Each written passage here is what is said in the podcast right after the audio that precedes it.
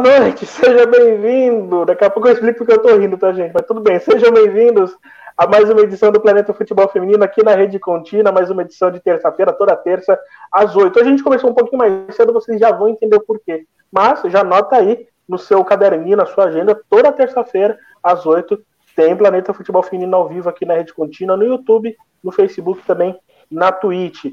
Você também pode acompanhar o Planeta Futebol Feminino na, na Podosfera, isso mesmo, toda sexta-feira, episódio novo do podcast do Planeta Futebol Feminino, lá na Central 3 e também no seu agregador digital. Excepcionalmente nessa semana, o episódio vai ao ar no sábado, isso porque, como a gente grava na quinta noite, quinta noite teremos a final do torneio olímpico de futebol feminino, decidimos gravar na sexta para a gente poder aproveitar bastante falar eu, Helene Trevisan, narradora Helene Trevisan, agora narradora dos canais ESPN, Fox Sports, a minha está arrasando nós vamos comentar bastante sobre essa final lá também e projetar aí, ver o que, que vai acontecer, porque Brasileirão já vai começar na semana que vem, fechado?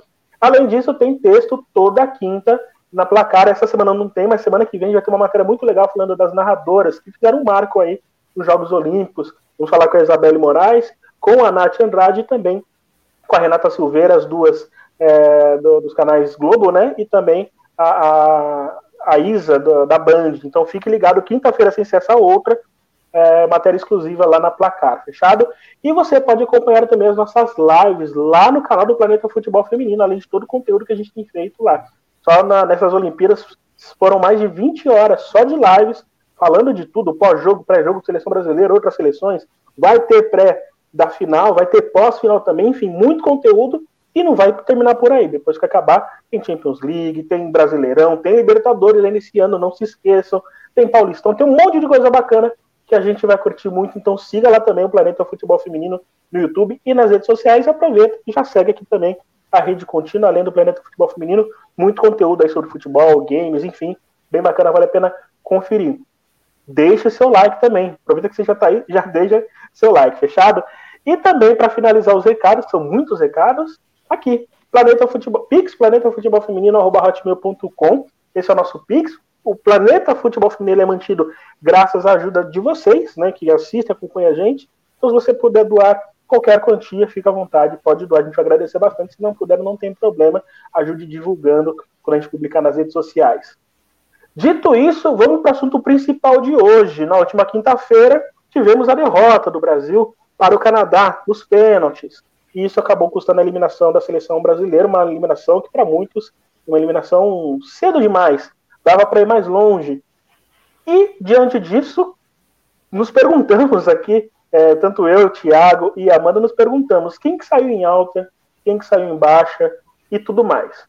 No programa de hoje a gente vai falar bastante sobre isso e, lógico, com a companhia de vocês que estão aqui nos comentários. Eu já vou aproveitar aqui para mandar um abraço pro Eduardo Costa. Eduardo, acho você, cara, você apresenta demais, mano. Você é um talento. Muito obrigado por fazer parte dessa live que você teve agora há pouco. O Eduardo, ele que apresentou a live, mandou bem demais para variar. O Gis Cleverton sempre com a gente. Ele falou que já tá com a corneta preparada, tá, gente? Hoje o cancelamento vem. Hoje eu tô confiante. Esse é meu medo. Esse é meu medo. Esse... Regina, aí, como cara. sempre, já estava aqui com a Regina, como sempre, tá com a gente aqui, mandando boa noite. Ana Cristina Viana, a dona Viana, um beijo para ela, obrigada pela companhia de sempre. Ranieri Medeiros, Rubens Guilherme Santos, rapaz, eu tô com medo, já tô tremendo. É, Gabriela Alves, Guilherme Oliveira, todo mundo mandando mensagem aqui, todo mundo, se puder, já clica em curtir, chama mais gente, compartilha nas redes sociais, no, nos, nos grupos do WhatsApp, vamos chamar mais gente aí, porque hoje realmente promete, beleza? Então vamos lá, vamos começar falando. Deixa eu explicar como é que vai funcionar hoje, o programa vai ser assim. A gente decidiu que cada a gente decidiu avaliar a situação de cada atleta na seleção, cada atleta que foi convocada nesses jogos. Portanto, as 21, as 21 atletas mais Pia Sunhog. O que, que a gente decidiu? A gente vai decidir, a gente não se conversou né, antes disso, a gente apenas decidiu o que faria. Cada um deu o seu voto e a gente vai debater aqui. Fechado? A gente decidiu quem terminou em alta esse período olímpico, quem terminou em baixa e quem. Ok, passou na média. Né? E a gente vai conferir isso a partir de agora. Antes, eu quero deixar aí o Thiago dar o seu boa noite, logo em seguida a Amanda. Thiago, é, amargo o torneio, até pelo que a gente viu né, depois, que dava, né? Acho que dava pra gente ir longe, né? Boa noite para você. Boa noite, Rafa. Boa noite, Amanda. Boa noite, comentários aí que, que a gente já está habituado já com esse pessoal do chat que migra de uma live, vai para outra, depois volta para uma. Esse pessoal, esse é, pessoal doido, né, cara? Impressionante. A gente deixa eles malucos e eles são ponta firme demais, só tenho a agradecer aí.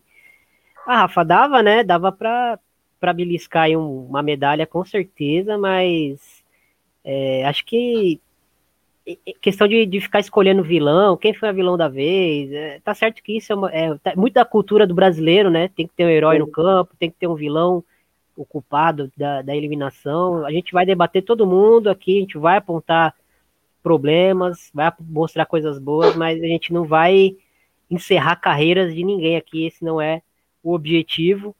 E, e tô aqui para tô aqui para levantar a bandeira do, do, do, Canadá. O Canadá não é, é tão inferior ao Brasil assim, tá, gente? É, e para quem tava, tava comparando é, a, a Pia, né, no torneio olímpico com o Vadão no Mundial, é, comparação acho que, que acontece, é normal, mas, gente, vamos comparar os dois ciclos, né? O Vadão chegou com uma série de, de 9, 10 derrotas, é, terra arrasada, enfim, é, é, vamos, já que é para comparar, vamos comparar tudo, né? Não compara, não pega só o recorte de um jogo, é, onde a gente tem uma memória, onde a gente jogou melhor do que a gente jogou realmente contra a França. O Brasil nem, nem fez uma boa partida contra a França. O Brasil teve uma oportunidade claríssima de matar o jogo. Mas o Brasil não fez uma grandíssima partida contra a França, pelo menos na minha opinião, né? E a França também fez uma partida muito, muito abaixo, fez um, uma Copa do Mundo em casa tremendo, igual o Vara Verde, com a responsabilidade de ser campeãs. Enfim, é, vamos lembrar dos contextos para a gente não, não fugir um pouco da, da realidade. Tá aí, Thiago. É, Amanda, eu vou aproveitar até que o Thiago soltou aí, né, de a gente não ficar fazendo caça às bruxas também e tal. Hoje eu estava assistindo o Seleção do Sport TV e o André Rizek ele fez uma reflexão muito interessante, né? O brasileiro, em tese, teria amolecido mais o coração, porque a, a, em outros tempos, a gente ignorava medalha de prata e bronze, hoje não. Hoje parece que a gente está dando o valor que se dá. E eu tenho a sensação, partindo para a seleção feminina, que não teve uma caça às bruxas, e eu vou ter que ser muito moderado ao falar isso. Mas pelo menos assim, entre a gente, na, na, na nossa bolha, de um certo modo, eu não vi tanta hostilidade quanto vi outras vezes. Não sei se é porque eu estou protegido por uma bolha também, não sei. Mas a gente teve um pouquinho de, de é, compaixão mais com essa derrota da seleção, Boa noite. É, boa noite, Rafa. Boa noite, Thiago. Pessoal aí que está assistindo a gente, pessoal do chat aí. Olha, Rafa, eu acho que é, é, é, é, difícil falar sobre isso, porque a gente sabe muito o sentimento do torcedor, você entendeu? Eu sou torcedor, vocês aí são torcedores, o pessoal que está de casa é torcedor, e quando a gente vê um, uma, uma possibilidade de realmente chegar à final, de, de ir mais longe, a gente acaba se frustrando quando acontece alguma derrota ou quando a gente perde para um adversário que, na minha opinião, ele está mais ou menos no mesmo patamar que o Brasil. Tanto que no ranking da FIFA, as seleções elas estão em posições muito semelhantes. E, assim, a gente sabe que, que dava para ter ganhado, entendeu? Então, acho que isso acaba frustrando sobre essa questão, o que eu notei nas redes, assim, foi que a principal culpada geral acabou sendo a treinadora Pia. A gente viu, diferentemente de outros torneios, tal, as jogadoras sendo menos, vamos dizer assim, culpadas pelo, pelo pessoal. Eu, na minha visão, eu não, não gosto de direcionar para uma pessoa só. Eu acho que tem, tem vários aspectos aí para a gente analisar, acho que algum deles vai dar para a gente falar hoje um pouco, né? E, e vamos tentar discutir, ver o que, que aconteceu de bom, ver o que, que aconteceu de ruim, porque eu acho que da mesma forma que a gente teve é, pontos positivos ao longo do ciclo, a gente teve pontos negativos que já vinham se anunciando, e durante as Olimpíadas eles realmente se provaram que, que era meio que uma tragédia anunciada, vamos dizer assim. Sim. É, aproveitando, e eu concordo com você, Amanda, aproveitando o, o, Quem falou aqui? O Eduardo Costa, ele falou, ele, aproveitando que a galera tá aqui, que vai ter live de reacts no jogo dos Estados Unidos, do bronze, se pingar um Pix aí. Se a galera mandar Pix, vai ter react. E outra coisa, tem 19, tem aqui um pico de 19 a 23 pessoas, tá? E só 13 likes. Eu quero ver, tipo, todo mundo dando like aí, chamando mais gente pra gente bater pelo menos 30, 35. Tá bom, né, Thiago? Tá, tá ótimo. 30, 35 pessoas e 30, 35 likes, tá legal, né? Espalha aí, espalha aí pra galera pra, pra, pro pessoal saber a, a fonte de algumas coisas aí que a gente percebe outros comunicadores falando depois, né? Sim, sim. É importante isso. Então vamos lá, gente. Vamos começar a falar. Vocês estão vendo aí a nossa arte, feita pela Carela mais uma vez. Obrigado, Carela. É, tem um comentário, inclusive, que o Thiago já até colocou. Eu acho que as caças bruxas não veio porque quem seria a cabeça da vez seria a Pia, não? Porque é meio injusto criticar as meninas é, em si e também não é o momento de, de pesar em cima da Pia. Eu concordo com você, a gente vai falar bastante sobre isso. Inclusive, o meu voto ele vai ser um pouco. Vocês vão se assustar um pouco, mas eu vou explicar, eu prometo. Quando começa a se explicar antes é porque vem, vem, vem bomba, né? Mas vamos lá, vamos começar a primeiro, primeira página aí, Thiago. Vamos, vamos debater aí. Eu vou tirar aqui rapidinho para todo mundo ver a carinha, o rostinho da nossa querida Amanda também. Vamos lá, Thiago. Vamos começar pelas goleiras. E esse daí já vai para começar. Vamos começar com a Bárbara. Para nós todos, tanto para mim quanto para Amanda, Bárbara saiu em alta. E aqui, tá, gente, a gente considerou as questões de desempenho, experiência, contexto, uma série de fatores, ok? A gente já vai falar sobre isso. E o Thiago colocou ali, um, ok, para Bárbara, né? Passou de ano, né? Passou na média. Eu vou começar pela Amanda, é, e aí a gente vai tentar ser o mais breve possível, tá? Para a gente poder falar de todo mundo. É, Amanda, eu acho que eu e você a gente tem a mesma opinião sobre a Bárbara, né? É, individualmente falando, ela foi importante, com exceção do jogo da Holanda que ela realmente falhou, mas em jogos com os jogos na estreia, contra a Zâmbia também, é, em que pese a Zâmbia, né? Quem diria? É, a Bárbara ela, ela sai com a setinha para cima, né? Embora, e eu já vou abrir um parênteses aqui, é, a situação dela já é um desgaste dela na seleção, né? Eu acho que é um consenso aqui que é um desgaste na seleção e a, e a, gente pode debater a continuidade dela ou não. Mas nessas Olimpíadas, pelo desempenho, dá para falar que ela desceu com a setinha para cima, né? Sim, é, antes de começar, eu só queria falar que os critérios que eu utilizei, eu, eu assim, eu tenho um pouco de dificuldade para classificar e avaliar jogadoras, já falei aí com o pessoal antes de fazer isso, porque é uma coisa realmente que a gente tem que sopesar muitas coisas. Os critérios que eu usei foram critérios de desempenho no torneio, critério pensando também no ciclo como um todo, né, no contexto da jogadora, na confiança que a comissão técnica tem e tal. E a minha avaliação aí da Bárbara, ela é positiva, por quê? Porque se a gente for ver a Olimpíada da Bárbara como um todo, a Bárbara teve uma falha grave contra a Holanda, mas uma falha que não acabou não comprometendo o placar, porque a seleção brasileira ali ela acabou virando a partida, né, empatando. Eu não achei, diferentemente de algumas pessoas, que a Bárbara falhou no terceiro gol. Né, eu acho que a falha da Bárbara ali contra a Holanda ela veio no segundo gol. A Bárbara fez uma estreia muito boa contra a China. A seleção brasileira poderia ter tomado gol contra a China e a Bárbara salvou em algumas oportunidades. O jogo contra a Zâmbia, a gente pode falar, ah, Zâmbia e tal, mas a Bárbara Banda, ela marcou gol em todas as duas seleções do grupo. E o Brasil não foi vazado um por gol, né? Zâmbia. Né? É, não foi só um gol. E o Brasil não foi vazado por Zâmbia. A defesa, o sistema defensivo acabou indo bem, mas a Bárbara, no começo do jogo, fez duas boas defesas.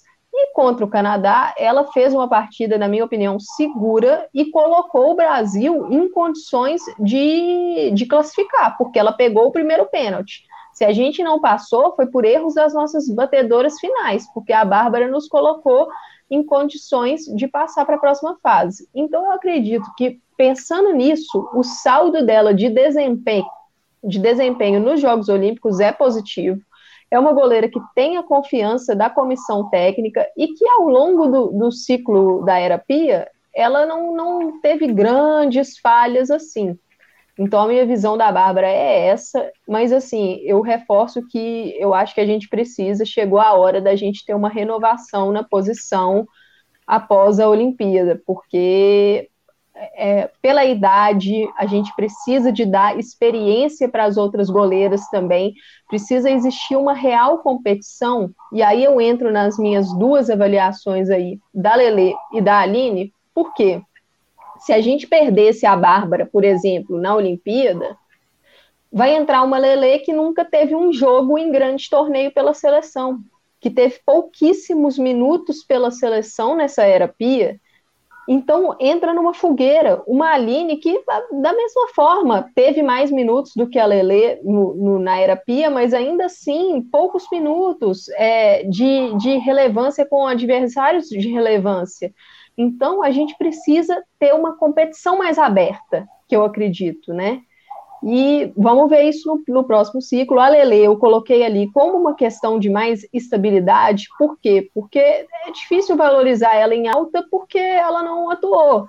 Mas eu acho que ela sai à frente da Aline porque a Lele conquistou a posição de goleira número 2 do Brasil.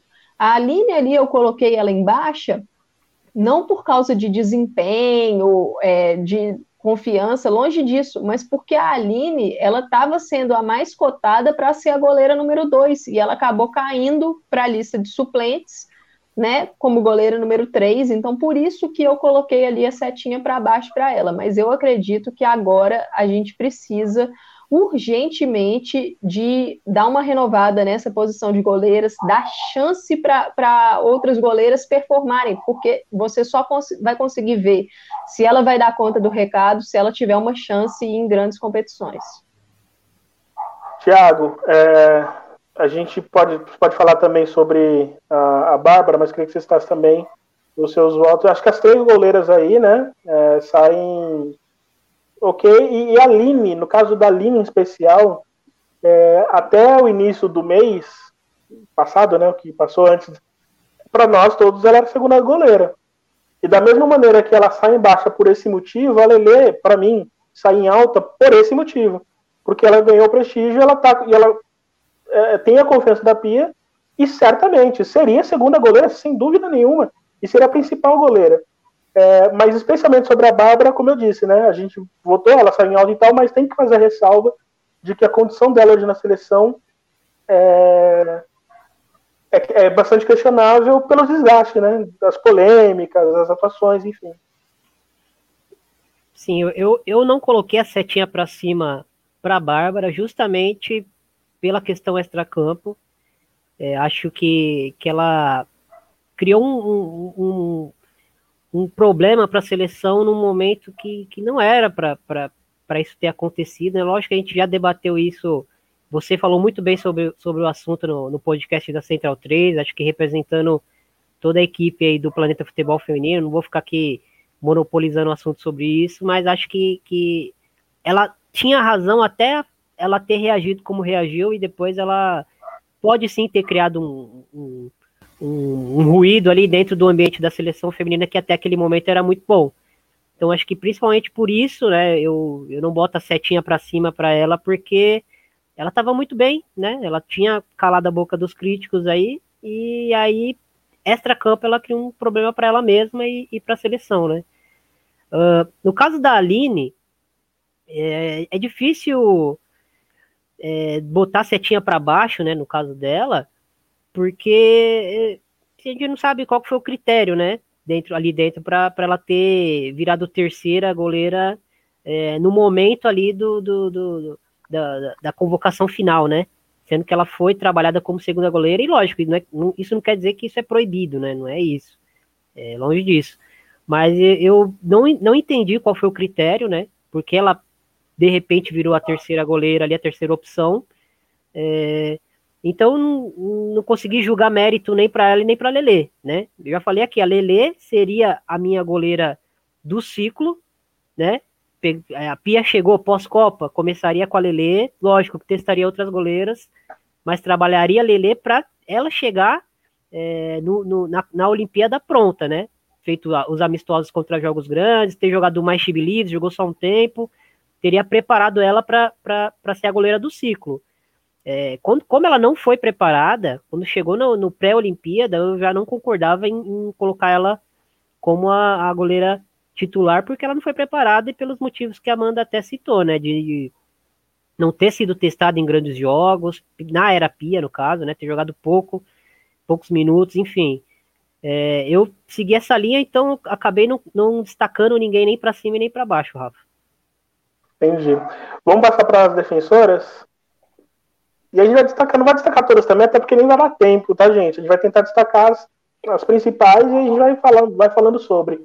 É, passa, o Thiago tá com. Passa a página aí, por favor, Thiago. Ah, desculpa. Só rapidinho um comentário aqui, né? É, alguém falou da Luciana, ninguém lembra da Luciana. Eu acho que a Luciana talvez até merecia alguma chance pelo que ela tem atuado, principalmente nos últimos dois anos, né? O Gis Clever até rebateu depois falando, não, ela já teve a sua chance. Eu concordo também com você, Gis Clever, a gente tem que olhar para frente, a gente tem que é, valorizar o trabalho que vem sido feito com goleiras né, no Brasil. É, no entanto, se seleção é momento, e a Luciana ela vive um bom momento sendo importante, títulos importantíssimos da, da Ferroviária, talvez mereça uma chance, sim. Não, não critico quem tem essa opinião, embora entenda que a gente tem que olhar para frente também. É, vamos lá, defensoras. Vou começar pela Amanda. Você queria destacar alguém aqui, Amanda? É, começar destacando alguém, algum voto que você deu, justificar algum voto? Uh, rapidamente, é, vocês podem ver que a setinha da Tamires aí tá diferente. Por quê? Porque para mim a Tamires, ela não desceu nem subiu. Ela entregou o que eu já achava que ela entregaria, com alguns problemas defensivos que já vinham aparecendo ao longo de todo o ciclo, até porque a Tamires hoje ela atua muito mais como meia do que como lateral. Então, isso acaba sendo natural, gente, é uma falha que a gente já conhecia. E no ataque, eu acho que a Tamires entregou ali mais ou menos na média do que ela já vinha entregando é, aquela força do lado esquerdo, e por isso que está diferente, porque foi como se eu colocasse uma estabilidade para ela. A gente não tinha setinha correta para isso, mas eu criei, vamos dizer assim. Eu só queria focar aqui na, na questão da Bruna Benítez, porque a Bruna Benítez, para mim, ela está com a setinha para baixo. E, e, é uma questão que, para mim, foi o grande problema da Pia, um, o grande não, um dos grandes problemas da Pia nesse ciclo, que foi não ter uma lateral direita de origem.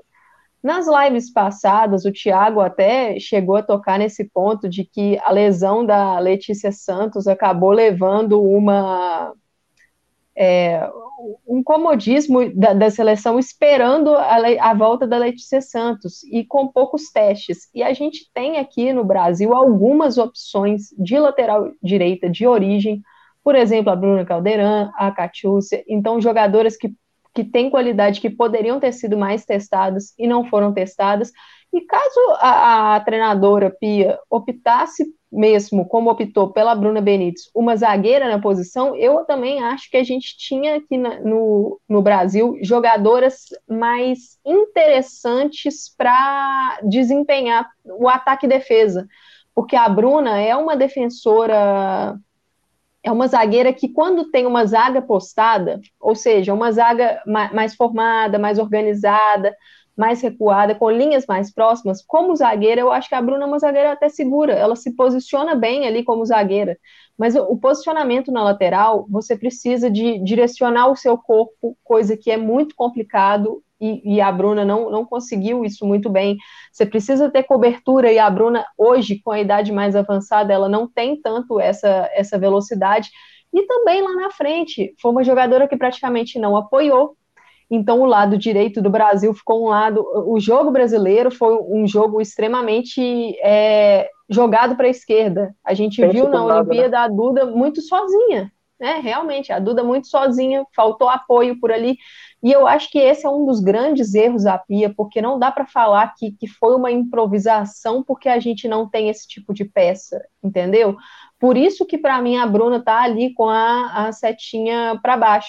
E eu até falei da, da Letícia, é, eu não sei se aí saiu errado, porque eu acho que na minha anotação eu, eu coloquei a setinha para baixo para a Letícia Santos, porque a Letícia Santos é uma lateral de origem.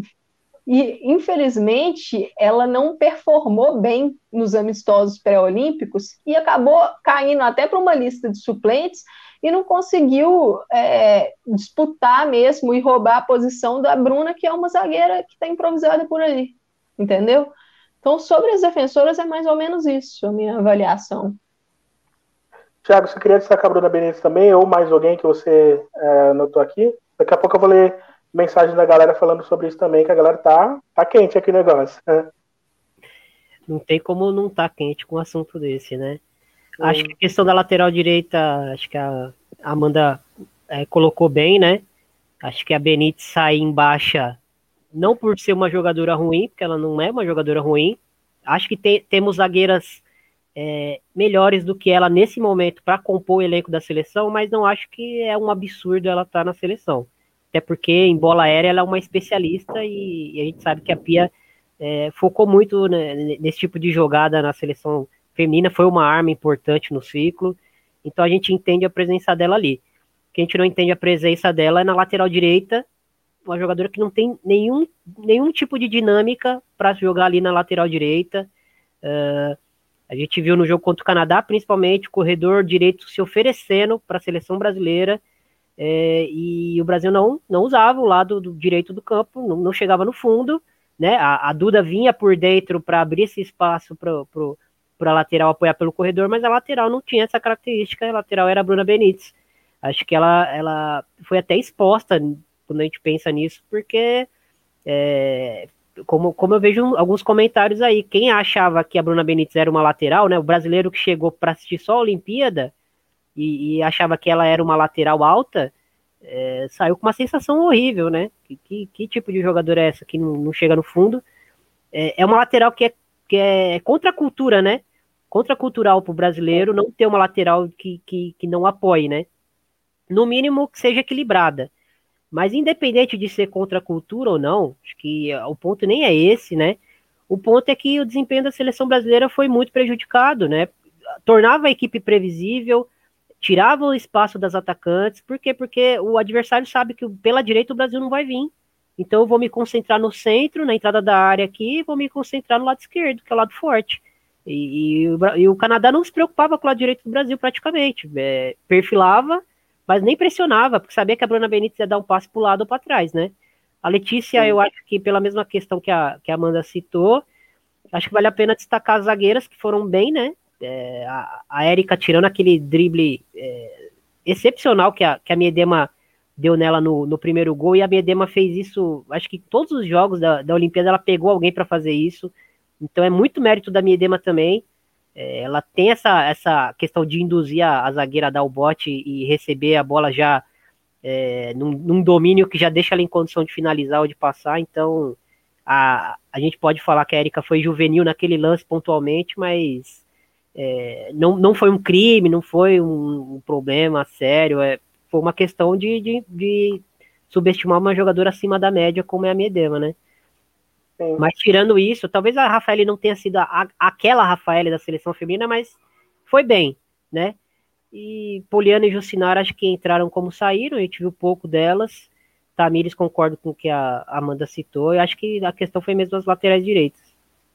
Né, eu queria destacar rapidinho na né, Erika e a Rafa, as duas não estavam no seu melhor, né? Cada uma no seu estilo, né? A, a Erika talvez fisicamente não estivesse em ter é, 100%, é, a Rafa também, em alguns jogos, oscilou um pouco, mas ainda assim acho que é o que a gente tem de melhor é, na dupla de zaga. Né? Então, dentro da, das circunstâncias, desempenharam muito bem.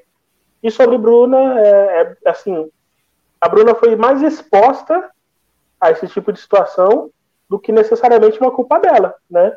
É, vamos, vamos, lembrar que há quanto tempo? Desde o jogo, desde o jogo contra a Inglaterra, eu lembro que a primeira vez que a gente, talvez um pouco antes, mas eu lembro que a gente começou a falar muito sobre isso, desde o amistoso contra a Inglaterra, lá em 2019 ainda, ou 2020 já. Enfim, é, no começo da Arapia, a gente começava a falar que ela já estava com indecisão da Pia, porque a gente tinha a. a, a que, qual que era que foi lateral na, na Copa, inclusive? Tá, no, tá na Inter? Hum? A Kathleen. A Kathleen. Ah. Ela usou a Kathleen de, ela usou a Kathleen de lateral, que inclusive tinha ido bem naquele jogo, mas tirou a Kathleen. Ela foi bem, não. No, ela, contra, ela, contra... A Tayla chegou a ser testada contra a China, alguns minutos. A Antônia sim, sim, foi sim. testada. Antônia, Antônia foi testada. A Bruna Caldeira, a foi testada. A Bruna Caldeira foi convocada várias vezes para treinos, mas a, a, única vez que a Bruna Caldeirão foi testada em campo num jogo pela seleção, ela jogou pela lateral esquerda. Foi, foi, foi 30, 35 minutos que ela jogou pela lateral esquerda, né? E só, só para pontuar aí. Então, assim, desde lá de trás a gente já estava percebendo que ela teve indecisa. O problema é que ela demorou muito, muito para decidir de fato o que, que ela queria. Se ela queria uma lateral direita que ficasse mais postada ali, cumprindo ali uma, uma linha de três quando o Brasil ataca, ou quando, quando o Brasil né, sofre o, é, o ataque, é, que não subisse muito, enfim, ela deixou claro o que ela queria, e aí acabou caindo nas costas da Bruna, como provavelmente poderia ter caído nas costas da Poliana, né? Ainda que a, que a Poliana já tenha essa função, já atue pelo lado direito, mas aí acho que foi uma falha da Pia também é, de pensar o jogo. Vamos para a próxima página, mas antes de ir para a próxima página rapidinho, alguns comentários. Diz Cleverton, meu Deus, que bagunça. Você se refere ao que, ao que a Pia fez ou o que a gente está fazendo, diz Cleverton? Pode falar, fica tranquila. É, Carela Cova chegou, obrigado, Carela, valeu pela arte também, como sempre. O lado direito só não foi pior porque tínhamos Duda, verdade. Bem lembrado, Gabriela Alves. O Bruno, Bruno Saldanha tá aqui com a gente. O, o Vascaíno Bruno, Bruno Saldanha tá aqui com a gente, ele me mata. Vocês acham que alguma das posições como laterais goleiras faltou renovação? Sim, sim. Faltou renovação, faltou teste, faltou ousadia, faltou uma série de fatores. Daqui a pouco eu leio com mais calma. Tem o Luiz Ferreira também que mandou. Se for para pensar na Tamires, eu pensaria como meio de campo, como uma ponta amadora. Eu tô com a Amanda quando o assunto é lateral direito. E eu também tô com a Amanda e com você. A Tamires, ela, ela tem um potencial muito maior para jogar mais avançada. E acho que o Gis Cleverton também deve ter falado isso mais para frente. Bom, é... meio campo. Meio campo, eu vou, vou, se vocês me permitem, eu vou começar agora. É... eu acho que assim, a Júlia Bianchi é uma opção. Eu acho que ela entrou como uma opção para essa seleção. Mais que os jogos é, foram é, inconstantes, né, por assim dizer, mas acho que todo o setor do meio-campo, com exceção da Angelina e da Dura, talvez, é, foi inconstante. Então, e acho que a, a Júlia Bianchi ela entra como uma, uma das opções pro futuro da Pia. O que foi, Thiago? O, o, o Bruno aqui vascaíno, não. É óbvio que eu sei que ele é Botafogo, só queria deixar ele pistola só. É. Mas continuando, e eu coloquei a Julia, a Júlia, a Júlia como mais um voto de confiança, assim. Eu acho que ela merece ter mais chance pela seleção. Duda e Angelina, do meio campo, na minha opinião, acho que a Andressinha também, mas acho que Duda e Angelina, não sei se vocês vão concordar, eu acho que foi que quem quem saiu melhor né, das expectativas que se tinha para que elas apresentaram. Vocês concordam com isso também? Pode Tiago, pode começar comigo. Amanda, eu... vamos, vamos lá, Amanda, você. Vai, Amanda. Olha, eu acho que para mim foram ótimas surpresas ali do setor do meio-campo. A Duda, para mim, foi a grande surpresa da escalação inicial da Pia. Eu acho que poucas pessoas estavam imaginando numa possibilidade da, da Duda começar a Olimpíada como titular, e eu acho que foi um grande acerto da Pia porque ela usou uma, uma jogadora que consegue te agredir no ataque, que foi extremamente aplicada taticamente. Eu acho que a, a Olimpíada tática sem a bola da Duda foi muito boa. A Duda ajudou muito a seleção brasileira na pressão é, na saída de bola adversária, ajudou muito a seleção brasileira a dar uma intensidade ali para o setor de meio campo. E faltou realmente, como a gente já falou, uma companheira para a Duda ali no apoio do setor para ela ter uma produção ofensiva maior. Mas eu acho que ela sai muito em alta. A Angelina, assim, uma das melhores notícias para a seleção brasileira vindo dessa Olimpíada. Lembrando que a gente precisa fazer uma crítica aqui no ponto da Angelina, porque a Angelina, várias pessoas já vinham falando da Angelina, já vinham pedindo a convocação da Angelina por questão de desempenho. Uma atleta que já vinha aqui no, no Brasileirão pelo Santos, depois pelo Palmeiras, pela seleção sub-20, onde ela era capitã durante esse ciclo, desempenhando é, de uma forma que a gente não via em jogadoras que vinham sendo convocadas. E a Angelina, ela teve uma convocação com a Pia, que foi para esses últimos amistosos de junho, ela não entrou em campo, e ela só entrou nessa Olimpíada por causa da lesão da Adriana. Então, isso a gente precisa pontuar como uma crítica para a Pia, principalmente pelo fato da gente ter perdido a Luana por uma lesão e ela não ter conseguido testar mais jogadoras. Ficou retida a um, um grupo de jogadoras muito curto ali para a posição. E aí a gente uhum. vê uma Angelina jovem, primeira competição dela com a seleção principal, sem sentir o peso. E para mim, assim, aqui eu posso até, não sei, mas uma crítica. Para mim, a Angelina teria que ter sido titular contra o Canadá pelo desempenho de Formiga e Andressinha nos jogos anteriores e da própria Angelina. Eu acho que foi outro erro da Pia nessa partida contra o Canadá. É, eu coloquei, eu coloquei a Andressa, eu coloquei errado, tá? Não foi a cara, foi eu coloquei errado mesmo. É, eu não coloquei, eu não coloquei para baixo não. Devo ter colocado médio porque ainda vejo o potencial dela ajudar o meio-campo da seleção, embora não tenha ido bem, sobretudo no jogo o jogo contra a Holanda, rapaz, foi, foi, foi difícil. Foi bem complicado. Tiago, é, passando para a Formiga, eu acho que a Formiga tem uma questão ali, né? Ela, final de temporada para ela, uma temporada bastante desgastante. É, a Formiga está com 40 aí? Três. Três. 43 anos. É normal que ela sinta isso, né? Eu vi as pessoas falando de um jeito como se, nossa, Formiga. Gente, o anormal é ela agir como ela arranja, ela jogar o que ela joga com 43 anos. Isso é o normal ela sentiu que ela tem sentido fisicamente, as lesões, veio com lesão para a Olimpíada e tudo mais, é o comum, né? É o, até que enfim, é, dá para ver que a formiga é gente que nem a gente, né? Ela sofre também. É, e aí, Tiago, queria que você falasse aí também do, da formiga e também na marca, especialmente, obviamente, se você quiser citar aí Angelina, Duda, que foram destaques também, fica à vontade.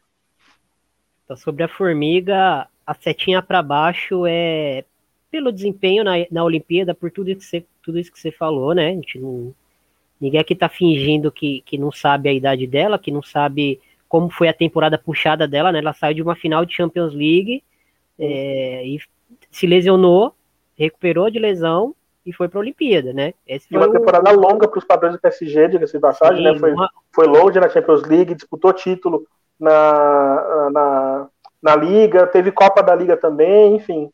E a jogadora que, que rotaciona com ela e que estava a ponto de ganhar a posição, né, acho que dá para dizer que chegou a ganhar a posição em algum momento no PSG, que era a Luana Bertolucci, é, lesou, é, se lesionou no ligamento, e aí ficou de fora, e aí a Formiga teve que ir até o fim, né? É, no nível dela, no alto nível dela, mas a, a, Luana vinha pedindo passagem já no Lyon, né?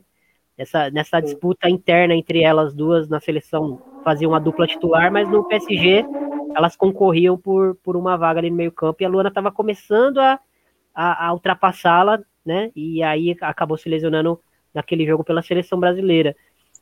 Mas acho que a questão da Formiga é essa: teria levado para a Olimpíada, teria sido minha titular, é, mas acho que ela deixou uma sensação para algumas pessoas e para mim também de, de fim de ciclo, né?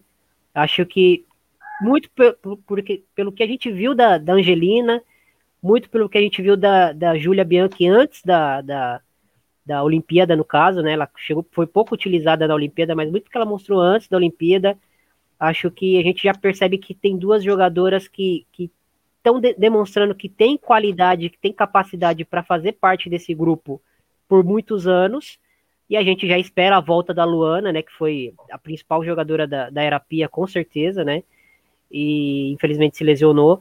Então a gente já fica, já fica vendo três nomes ali que, que, que talvez já possam superar a Formiga nesse, nesse pós-Olimpíada, assim, dentro, em termos de desempenho, em termos de, de, de, de, importância dentro de campo, né? Não importância histórica. A Andressinha eu botei a, a setinha para baixo, mas é porque a Andressinha ela vem mostrando para mim assim, ela, ela evoluiu muito com o Arthur Elias, acho que isso é inegável para todo mundo, né? Uhum. Ela, ela competia muito pouco sem a, é, sem a bola, e no, o Corinthians vem melhorando muito ela nesse sentido. Mas pro, pro alto nível, para os grandes palcos, ela ainda está devendo. Em âmbito internacional, né? Em âmbito, é, sofre muito com o meio campo, né? Para mim, ela ainda está devendo nesse sentido. Ela ainda é uma jogadora muito de contexto, né? De tenho a posse da bola, a, a Andressinha comanda meu meio campo, ela ela tem uma qualidade de passe, a gente fala isso todas as vezes que a gente cita sobre ela, mas acho que falta ela ser um pouco mais adaptável, um pouco mais completa, conseguir é, lidar em outros cenários, em cenários onde a seleção é pressionada, ela conseguir é, tomar conta dessa circulação da bola, pegar a bola, esfriar o jogo, é, acelerar o jogo, enfim, conseguir controlar o ritmo de grandes jogos, né? É, a qualidade que ela tem é inegável, acho que, que ela pode dar esse salto ainda, ela ainda é muito jovem, é, mas acho que nesse sentido ela ficou devendo para mim nesse grande palco que foi a Olimpíada, né? É, mas ela ainda tem muito tempo aí para provar que, que pode melhorar e, enfim, ela é uma grande jogadora. Acho que a Duda é o que você e a Amanda falaram, né? Mostrou uma importância tática, principalmente, foi muito prejudicada pelo lado direito ineficiente do Brasil, né? Ela era uma jogadora sozinha pelo corredor do campo ofensivo, não tinha apoio, não tinha ajuda, não tinha nada, né? Até, até quando a Benítez dava a bola nela, a Benítez não acompanhava, não fazia a passagem pelo lado e ela ficava contra duas, contra três, então não tem muito o que fazer, né? Às vezes ela, a gente via ela driblando para trás, recuando bola, via ela sendo muito criticada na Olimpíada por esse tipo de jogada, mas é porque ela não tinha com quem associar, né? E acho que é isso, a Marta, né, que você me colocou aí na, na, na rota da Marta, cara, eu acho que, que ela é, foi acima do que eu esperava, mas ela foi abaixo do que a seleção precisava, entendeu? Perfeito. Então, então eu acho que eu, eu deixo ela nesse, nesse, nesse ponto morto, assim, porque eu acho que é isso. Ela, para mim, ela entra e sai da mesma maneira, gigante, maior de todas, não tem o que, o que se falar dela. Acho que a presença dela condiciona a equipe a, a algumas coisas, né? Mas uhum principalmente a, a, a questão da lateral direita condiciona a seleção ainda mais. Acho que dá para jogar com a Marta 50, 60 minutos, alternando titularidade. Dá para jogar com a Marta, dá para extrair mais coisa dela. Uh, mas acho que o time precisa ser um pouco mais equilibrado, até para comportar ela em campo também. Sim, é uma pausa rapidinho, tá? Só para a gente é, fugir um pouco do futebol feminino, obviamente, vocês estão sabendo, tá rolando as Olimpíadas, né? Obviamente. E mais um ouro brasileiro, né? Ana Marcela Cunha, soteropolitana, 29 anos. Ela ganhou a maratona aquática, acabou de conquistar, né? Primeiro lugar mais uma vez. É, não, não, sei se ela ganhou outra, outro ouro. Me corrijam se eu estiver errado. Olimpíada mas não. Mundial, é, mundial, mundial, né? Mundial Só de. Doha ela ganhou, Mundial na Itália também ela havia ganhado, enfim, primeira Olimpíada dela, portanto. Parabéns a Ana Marcela. O Brasil chega ao quarto ouro é, quarto ouro, né? É isso. É um bom resultado. E as mulheres dominando, né? As mulheres dominando aí o quadro de medalhas brasileiro, né? Tendo o destaque principal aí. Vamos para o setor ofensivo e daqui a Ô, pouco Rafa, a gente vai gastar. Só, Oi, pode falar. Só queria primeiro só explicar as minhas outras setinhas, porque eu acabei falando só da Duda e da Angelina. Rapidamente. A formiga eu usei uma setinha ali de estabilidade justamente pelo fato dela já ter chegado com uma idade avançada e com um histórico de lesão recente. Então eu já não, não esperava um rendimento com tanta intensidade, tanto assim da formiga. Agora, as duas setinhas duras ali para mim no meio-campo, Andressinha e Júlia Bianchi, elas são por motivos diferentes. A Júlia Bianchi, para mim, a Júlia Bianchi seria titular da seleção brasileira na Olimpíada. O, outro erro que eu acho que a Pia cometeu aí nessa Olimpíada foi a Júlia Bianchi sem ser titular. Para mim é um grande erro. Essa setinha para baixo, ela não tem a ver com a jogadora Júlia Bianchi, e sim com a situação que aconteceu com a Júlia Bianchi. A Júlia, para mim, seria titular. Eu acho que a Júlia é uma jogadora que se encaixa melhor no sistema do que a Andressinha, por exemplo por conseguir cobrir mais, por conseguir auxiliar mais a saída de jogo, gerando mais jogo no ataque ali no início. E a Júlia era a primeira reserva. Por que, que eu coloquei a, a setinha para baixo? Porque a Júlia perdeu espaço no banco de reservas para a Angelina, que era uma jogadora que não estava cotada nem para banco de reservas, porque Bem ela entrou por último. Então, assim, a, a minha setinha para baixo para a Júlia é simplesmente por causa disso porque a gente não sabe por que, que a Júlia perdeu espaço. Será que foi alguma lesão, alguma questão física que a gente não está sabendo? Porque nem no jogo contra a Holanda a Júlia foi titular. Contra a Holanda, não, desculpa, contra a Zâmbia a Júlia foi titular. Então, assim, é uma dúvida na nossa cabeça, talvez a gente não saiba a resposta depois, mas a setinha para baixo da Júlia não é por causa da jogadora Júlia Bianchi, sim pela situação que aconteceu com ela na Olimpíada. Já a Andressinha é uma questão assim, eu gosto muito da Andressinha, eu acho que é uma jogadora que tem muito talentosa tecnicamente, mas a minha setinha para baixo para ela vai por não ter conseguido é, performar o que foi exigido para ela, entendeu? A Andressinha ela teve uma, uma dura, dura missão de fazer a cobertura do lado esquerdo do Brasil. É, é uma dura missão, porque a Tamires ali é uma lateral muito mais ofensiva e que tem os problemas defensivos. E, e eu não vi a Andressinha conseguindo fazer esse trabalho. E eu acho que faltou também um pouco de criação do Brasil no meio-campo, ali por dentro. A Formiga, ela não, não atuou da, da forma que a gente está acostumado a ver a Formiga atuando. E eu acho que a Andressinha, por ser um expoente técnico, por ter muitas qualidades ali, faltou muito. O jogo da Andressinha contra o Canadá eu achei muito ruim, muito ruim. E a Pia demorou a substituir. Sim. Vamos passar para o ataque. Antes, só mandando mensagem rapidinho. A, a Gabriela aqui. que horas vocês vão falar da Vanessinha? Obrigado, Gabi. É, o pessoal me corrigiu aqui, né? Na verdade foi Polena Kimoto, que foi, é, foi bronze, né? É, o Gis Cleverton ligado aqui. E teve mais uma atleta que foi ouro em Londres, ou no Rio, e não foi, obviamente, Ana Marcela. Mas enfim, não estamos aqui para falar de outro esporte que não seja futebol feminino. Vamos para o ataque, Thiago. É, o ataque aí. Vamos lá, deixa eu, vou, vou começar. Gil Queiroz, é, gente, pode ter potencial. Eu acho que ela foi muito madura. Ela teve uma chance muito madura, entendo as circunstâncias, mas foi muito, muito, muito madura. É, enfim, é, a culpa não é da Gil, tá? Acho que a culpa não é da Gil, que fique bem claro.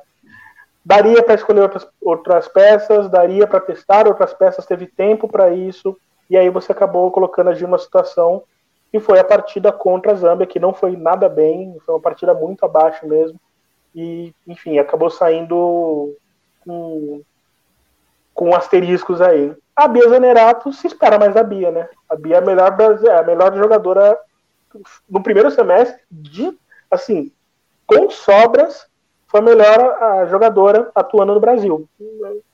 Talvez alguém fique à vontade para discordar, né? Mas, enfim, eu acho que. Vanessinha foi, foi melhor, Vanessinha. Vanessinha. é, falou que você cancelado no TikTok agora. Ah, já. Segue o jogo, paciência. É, o caso da Debinha e da Ludmilla, a Debinha, né, com, aquelas, com, aquela, com aquele debate que a gente sempre tem, né, da questão das finalizações dela, às vezes a tomada de decisão é melhor, mas ainda assim ela é capaz de fazer gols, né, é, capaz de ajudar o Brasil ofensivamente. E a Ludmilla foi importante não só fazendo o gol que fez contra o Canadá, mas ela ajudou muito quando entra em campo, no jogo contra o Canadá mesmo, e melhorou bastante o nível da seleção. E ela é tão cobrada, né? Eu acho que ela é tão cobrada, acho que ela merece esse voto de confiança, porque no momento que precisou, ela se esforçou para entregar um pouco mais. Ainda acho que ela pode entregar mais, né? Mas acho que o, o saldo dela é positivo. E, Thiago, eu queria começar com você agora, né? Falando aí do setor ofensivo, em que você pode destacar aí. Acho que a Bia, começando pelo, pelo que está abaixo aí, a Bia é, acho que foi a melhor brasileira em atividade no mundo no primeiro semestre. Eu falo isso assim sem, sem muito sem muita dúvida. É um trator, né? Mas a Bia, ela não é de hoje, ela deve nos grandes palcos. Acho que é, é algo similar com o que a gente fala da, da, da Andressinha, né? Que a Bia deve, é, quando, quando joga pela seleção, grandes jogos, né? É, grandes jogos contra grandes adversários, tal, só para Desculpa te interromper rapidinho, a Gabriela até lembrou a gente aqui, né? No primeiro jogo contra a China, ela fez uma partidaça, foi melhor em campo, inclusive. Tem razão, melhor, você tem razão, foi. Melhor, foi melhor, foi melhor em campo, Sim. destacadamente, né? E depois ela, ela afundou, né? Ela contra a Holanda, ela não apareceu, né? Aquele time da Holanda com, com aqueles problemas defensivos, ela não conseguiu explorar. A Debinha, para mim, fez uma boa partida naquele jogo. Contra a Zâmbia, ela se machucou, saiu cedo. E no, no jogo da eliminação, ela fez outra partida muito abaixo. E assim, meu atenuante para ela e para todas as atacantes aí é que essa, essa previsibilidade do Brasil que o Brasil criou para si mesmo, né? Ao não ter uma lateral que pelo menos oferecesse um pouco mais ofensivo. Não precisava ser uma lateral é, super, uma super jogadora pela lateral direita, mas uma lateral que fosse até o fundo, ou que atacasse por dentro, que gerasse algum desconforto para o adversário, para as outras poderem ter mais espaço para circular. É, uma lateral que preocupasse né, as equipes adversárias e que obrigasse as equipes adversárias a largar um pouco essa linha para as nossas atacantes poderem é, explorar esses espaços, né? É, acho que, que muito do que a gente está debatendo aqui hoje, é, essa questão da lateral direita, ela infelizmente, ela deixou a equipe muito mais previsível e aí o ataque acaba sofrendo muito com isso, né?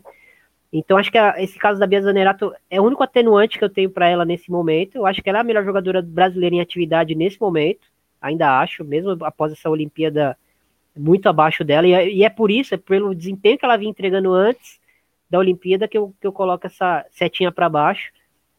A Geis a gente não conseguiu ver muita coisa, né? Não foi muito utilizada. Quando entrou, entrou com muita vontade, mas é, pouco produtiva. A Gil, eu. Mesmo na Copa ela foi assim também, né? Na Copa ela também foi assim. Tava com muita vontade, mas parecia perdido um pouco, assim, né? Sim. A, a, no caso da Gil, Rafa, eu, eu acho que a Gil ela entregou o que se esperava dela, entende? Acho que ela entregou o que se esperava dela. Acho que o jogo contra a Zâmbia, que a gente pode olhar pelo, pelo critério de era a grande chance dela, mas era um jogo onde quem queria jogo ali das jogadoras brasileiras em campo? Vamos falar a verdade. A Bia, a Bia, a, a Ludmilla queria jogo, uhum. a Gil tentou muito, mas a gente via as laterais indo até o fundo e voltando a bola para trás. A gente viu um time que ficou valorizando uma posse de bola no seu campo contra uma Zâmbia com um a menos. Então, assim, era um, foi um jogo onde o Brasil não queria nada, queria ganhar pelo placar mínimo. E, e a Gil acabou sofrendo um pouco por isso. Não é passar o pano, acho que a Gil é, não está pronta para ser titular da seleção brasileira, para ser reserva da seleção brasileira ou para ser convocada para a seleção brasileira. Acho que ela não está pronta, mas entendo o porquê que ela está sendo convocada. Entendo. O Brasil não Sim. quer perder ela, não quer perder a Ivana, não quer perder a Angelina. É, então a gente entende porque elas, essas jogadoras estão no grupo e a gente respeita a decisão, né? Mas eu não esperava nada da Gil nesse sentido de entrar num, num jogo de Olimpíada e, e desequilibrar para o Brasil e ter um desempenho acima da média de uma jogadora de 18 anos, como ela é, entendeu? Ela não é um fenômeno do esporte, ela é uma boa jogadora, uma boa aposta para o futuro. Não acho que ela é uma, um fenômeno do futebol na idade dela. Acho que ela é muito acima da média para a idade dela. Acho que ela é muito acima da média, mas acho que ela não é um fenômeno, né? Uma jogadora que você bota num elenco principal de seleção e ela, jogo sim, jogo não, vai fazer alguma coisa diferente, né? Acho que ela é uma jogadora que está sendo preparada. A Andressa, é, acho que a Andressa entregou também o que se esperava. É uma jogadora que entrega coisas pontuais, né, em campo, não, não faz 90, 90 minutos consistentes. É uma jogadora que entrega coisas pontualmente. A Ludmilla, você acha que colocou bem, sempre que entrou, entrou muito, muito bem. A Debinha, acho que foi a, principal jogadora ofensiva do Brasil na Olimpíada. Mas por que, que a Setinha não tá para cima, né? Acho que falta é, um protagonismo nela de decidir jogos grandes, mas acho que é um protagonismo que nem é culpa dela, né? Acho que o Brasil nunca preparou ninguém pós-Marta, pós-Cristiane, entendeu? Sim. Não preparou. O Brasil ainda, ainda se debateu Cristiane fora da Olimpíada em 2021, né? E acho que é um debate válido. É, mas assim, a gente não preparou ninguém pós-Cristiane, pós-Marta, né? É um debate válido até um certo ponto, porque me parece que virou meio contraproducente ah, também, né? Sim, sim sei, virou, é. virou, virou muito. Mas eu falo assim, é um debate válido você citar uma jogadora do tamanho da Cristiane e tentar entender. O que, não, o que eu não concordo é achar um absurdo ela fora pelo que ela produziu em 2020. Em 2021, desculpa. Né? Em 2020 também, mas principalmente em 2021. Mas aí é outro papo, né? E, e acho que para Debinha, é, ela ficou marcada por perder a bola do jogo contra a França, né? Não ter feito gol, por perder a bola do jogo contra o Canadá, sendo que o Canadá também teve bolas do jogo para matar a gente, não matou também, né? Tanto que a gente foi para os pênaltis. mas acho que ela ficou meio, meio estigmatizada por isso. E eu nem é, nem é uma jogadora que eu espero que, que, que decida tantos jogos assim como ela decide pelo Brasil. Uh, mas jogos grandes, é, acho que o protagonismo meio que sobrou para ela, assim, caiu no colo dela, né? Ela é a jogadora que, uhum. que nesse momento é quem mais dá a cara a tapa ali no ataque das titulares é, habituais. Ela é quem mais dá a cara a tapa, não se esconde do jogo, mas ela não tem a qualidade técnica de uma Marta, de uma Cristiane no auge para decidir os jogos. Então ela acaba fica de, ela tá devendo por não ser a Marta, por não ser a Cristiane, né? Acho que pelo que eu espero da Debinha, ela até entrega. É, mas ela não é essa jogadora protagonismo de hierarquia mundial, né? Ela não é essa jogadora que vai pegar uma Holanda e botar dentro do bolso, como a Miedema fez com o Brasil, por exemplo, como a Miedema fez é, contra os Estados Unidos, né? Pegou uma defesa inteira e botou dentro do bolso. Acho que a Debinha ela tá um, uma prateleira abaixo desse tipo de jogadora, mas ainda assim é uma jogadora que a gente conta muito e, e não dá para abrir mão. Amanda, seus destaques aí dessa, dessa prateleira defensiva da seleção, lembrando que a gente vai, ainda vai falar da Pia daqui a pouco, tá, gente? É, pode falar o que, que você achou desse, do setor ofensivo, é, em que tanto se debateu né, a falta de uma peça importante como é a peça da crise, mas enfim, é, foi a que fomos para as Olimpíadas. Olha, sobre a Bia, eu acho a minha avaliação é muito semelhante à de vocês. Eu cheguei com uma expectativa muito grande com a Bia Zanerato pelo rendimento dela e, e, e não só no, no, Brasileirão, mas também nos últimos amistosos do Brasil. Eu acho que foi a jogadora que que tinha mais buscado o jogo tal, e ela deu um ótimo cartão de visitas para a gente contra a China, mas ela acabou sucumbindo no, nos, nos, jogos seguintes, principalmente contra a Holanda e Canadá, que, que eram os jogos mais pesados e mais importantes, ela não apareceu. E aí, um destaque positivo, que é o da Ludmilla, que ela chega com muita desconfiança, perde a posição de titular na Copa do Mundo, na Copa do Mundo, não, desculpa, na Olimpíada, para a Duda, e aí ela não se abala, e o diferencial aqui, aqui eu preciso fazer um elogio para a Pia, foi a Pia escalou a Ludmilla na Olimpíada, finalmente na posição correta.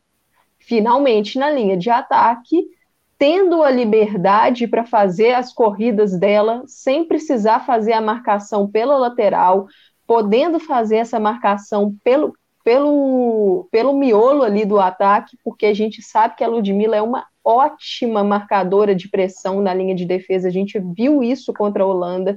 Então, acho que a, a Olimpíada da Ludmilla mostra que é uma jogadora que merece estar na seleção, que tem qualidade para estar na seleção, mas que precisa jogar na posição correta, que foi a que ela jogou na Olimpíada. A Debinha, eu concordo com o que o Thiago falou. Eu acho que realmente falta para a Debinha dar, dar esse salto na seleção, mas eu não sei se ela vai chegar a dar esse salto na seleção. Eu acho que isso pode, pode ser até um tema difícil, mas eu acho que está na hora da Debinha buscar voos mais altos, quem sabe na Europa.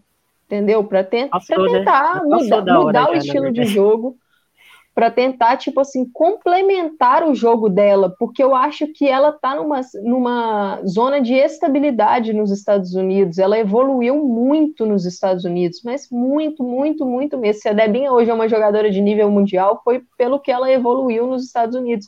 Mas, mas já bateu no teto da liga, né, né, Amanda? Já bateu Sim, no teto da liga, é, né? É isso, é isso eu acho que não tem muita margem mais para ela evoluir lá, e eu acho que a Europa poderia trazer isso para ela.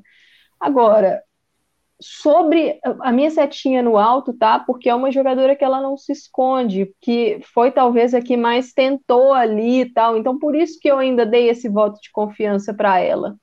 E a setinha talvez mais dura que eu dei foi para Andressa Alves, e eu explico por quê. Não foi apenas por causa do desempenho na Olimpíada. Foi por uma questão de contexto. Eu pontuo aqui que a Andressa Alves foi convocada como suplente. A Andressa Alves não foi convocada entre as 18. E eu acho que isso é um ponto muito importante, porque mostra que a Pia não confiou na Andressa Alves a ponto de achar que ela faria diferença num elenco de 18.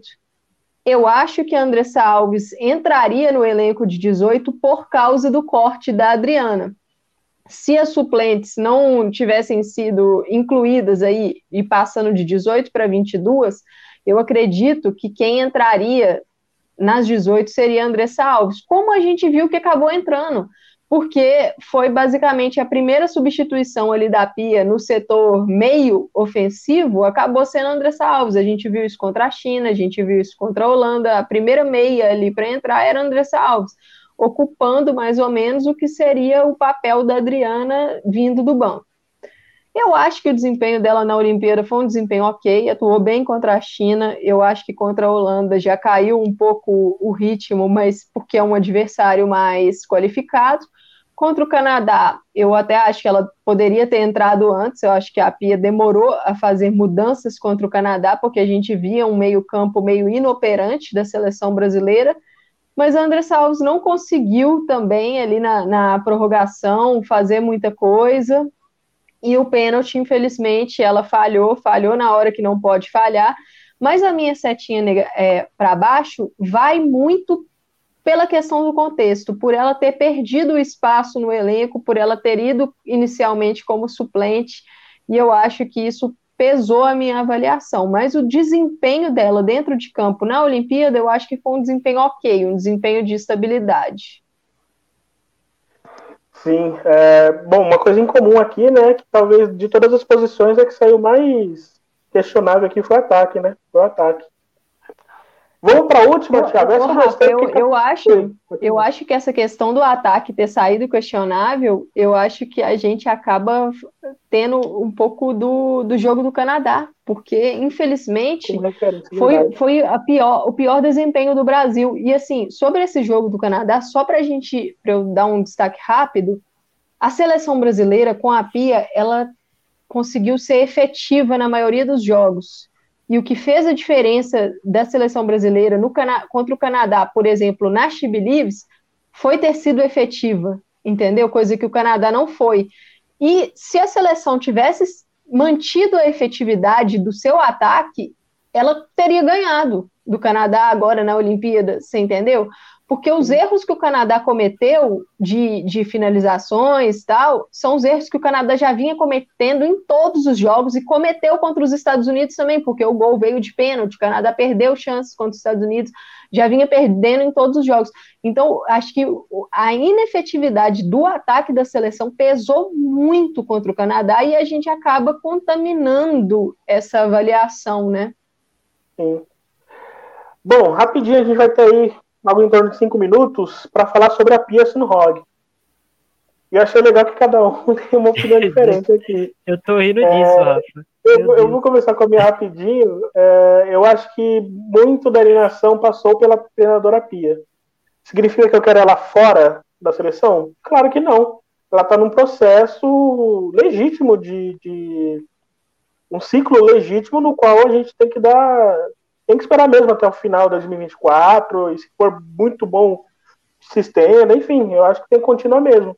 Mas a gente não pode negar que houve sim, é, houve essa interferência né, da, de algumas escolhas da Pia, escolhas das quais sempre discutimos aqui, questão da goleira, lateral direita, combatividade no meio campo, uma referência melhor no ataque, enfim, é, a gente sempre debatou isso aqui. Isso acabou se refletindo no resultado final. E aí eu queria que, começando pela Amanda e depois finalizando com o Thiago, é, a gente desse uma corridinha, infelizmente. Inclusive, galera, quem gosta de games aí, opinião sobre games logo depois, tá bom? Ao vivo, na rede contínua. Então vamos lá, Amanda. É... Olha, a minha avaliação para a Pia, com a setinha para cima, ela tá novamente pensando no contexto todo, no que foi o ciclo todo e pensando, fazendo uma balança de pontos positivos e negativos. Primeiro eu vou falar aqui de alguns pontos positivos. Com certeza eu vou acabar esquecendo algum por causa da rapidez do momento. Mas a Pia trouxe para o Brasil algo que a gente não via há muito, mas muito tempo, e talvez eu nem sei se a gente chegou a ver tanto na seleção brasileira, que foi uma organização defensiva, que foi uma preocupação com o aspecto tático, a seleção brasileira chegou assim, é, tirando esse jogo contra a Holanda, a seleção brasileira não sofre muitos gols, não. A seleção brasileira chegou com uma defesa muito assim segura na, na, na Olimpíada. E, e, eu acho que isso é um mérito tremendo da Pia, porque, gente, a gente cansou de ver times assim, tipo kamikaze, né? Um, vai com tudo para o ataque e a defesa é uma peneira. Então, acho que isso é um dos principais méritos dela. Ela trouxe um profissionalismo maior para a seleção, uma comissão técnica trabalhando com mais recursos, com tecnologia. É, a, a, gente via é, por todas a, tudo que a gente viu de análise de desempenho tal as atletas realmente comprando o projeto e querendo ver os erros. Eu acho que foi uma interação melhor e que isso é, a gente viu dentro de campo. Um crescimento das atletas uma potencializou algumas atletas sim e outra coisa, mudança de mentalidade. Eu acho que o Brasil entrou nessa Olimpíada com uma mentalidade vencedora. A gente pode falar do, do problema que houve ali da, da queda da Zâmbia para o Canadá, que foi uma queda negativa, talvez de, de rotação. Mas a mentalidade do Brasil uhum. nesse torneio foi diferente a parte psicológica completamente diferente. O, o, jogo ali do Brasil contra a Holanda, em tempos anteriores ali, o Brasil não conseguiria competir com a Holanda levando um gol, tipo, com dois minutos de jogo, sabe? Então, acho que isso foi muito positivo. E, e a parte negativa dela, para mim, vai infelizmente no jogo eliminatório. Porque eu acho que a Pia teve ótima leitura de jogo nas partidas anteriores. Antes da Olimpíada, no jogo contra a Holanda, ela teve uma leitura de jogo para mim que foi fantástica ali no intervalo, mudando o jogo. E infelizmente, a partida dela contra o Canadá foi terrível.